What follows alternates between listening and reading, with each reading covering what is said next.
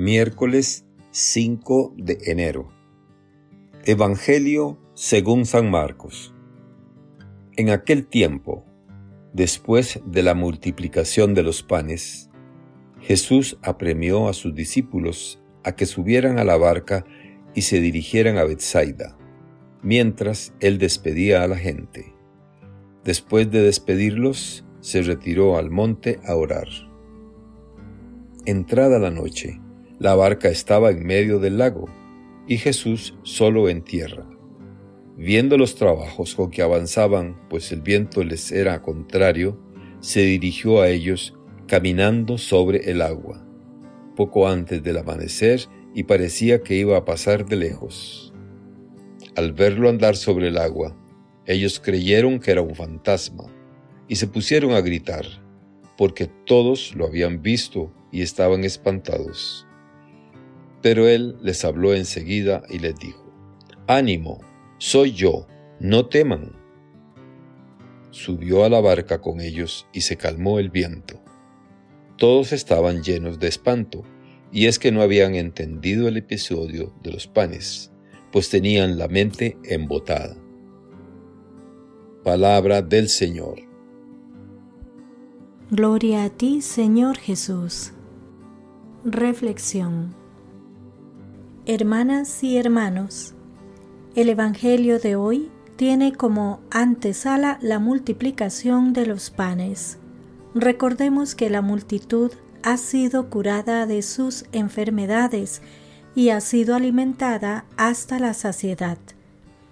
En cierto sentido, Jesús y los discípulos, después del buen trabajo realizado, tendrían derecho a descansar y a recibir las muestras de agradecimiento de la multitud. Pero Jesús tiene otros planes. Sube a una montaña a orar en solitario. Después de pedir a sus discípulos que subieran a la barca y se dirigieran a Bethsaida. Probablemente Jesús envía a sus discípulos porque quiere evitar el triunfalismo apostólico, es decir, que los discípulos se sientan protagonistas. Jesús también quiere evitar la tentación del triunfalismo y se retira a estar a solas con el Padre. En medio de todo el quehacer, saca el tiempo y el espacio para orar. Su misión y su vida entera consiste en hacer la voluntad del Padre y para ello debe mantener una comunión permanente con Él. Todo lo que ha vivido en el día, su contacto con la multitud de gente, el dolor y el sufrimiento que ha visto y ha tocado, todo debe ponerlo delante del Padre. El mismo prodigio de la multiplicación de los panes debe dialogarlo con el Padre. Por su parte, los discípulos quizás intentando comprender lo que había ocurrido, suben a la barca y se marchan con la intención de hacer una travesía rutinaria. Estos discípulos son pescadores experimentados y por lo tanto remar de un lado a otro del lago no representa mayor dificultad. De pronto no bastan sus fuerzas y experiencia. La noche los cubre el mar se agita y el miedo aparece. Gritan porque no ven con claridad. Gritan porque llenos de temor no pueden reconocer a su maestro, que se acerca caminando sobre el mar agitado.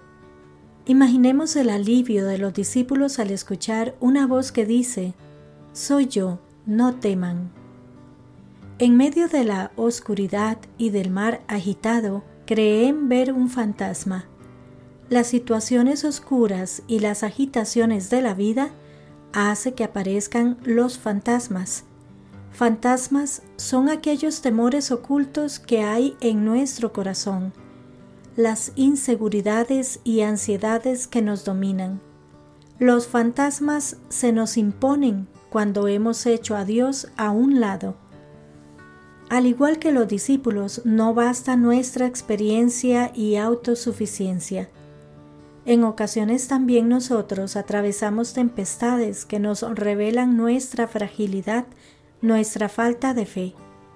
No debemos tener miedo a estas experiencias, porque es en ellas donde descubrimos que no estamos solos, sino que Dios nunca nos abandona.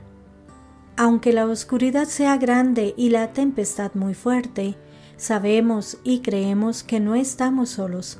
Hay alguien que camina con nosotros. Jesús nos acompaña en nuestras tempestades. Camina con nosotros y nos dice, ánimo, soy yo, no teman. El Evangelio nos invita a ser hombres y mujeres de mucha fe y a tener certeza de la presencia de Dios en nuestras vidas. Pidamos en nuestra oración de estos días, Señor, aumenta mi fe.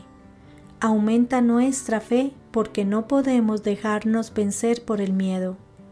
Aumenta nuestra fe para que podamos abandonar de una vez por todas nuestras inseguridades. Señor, aumenta nuestra fe. Que Dios les bendiga y les proteja.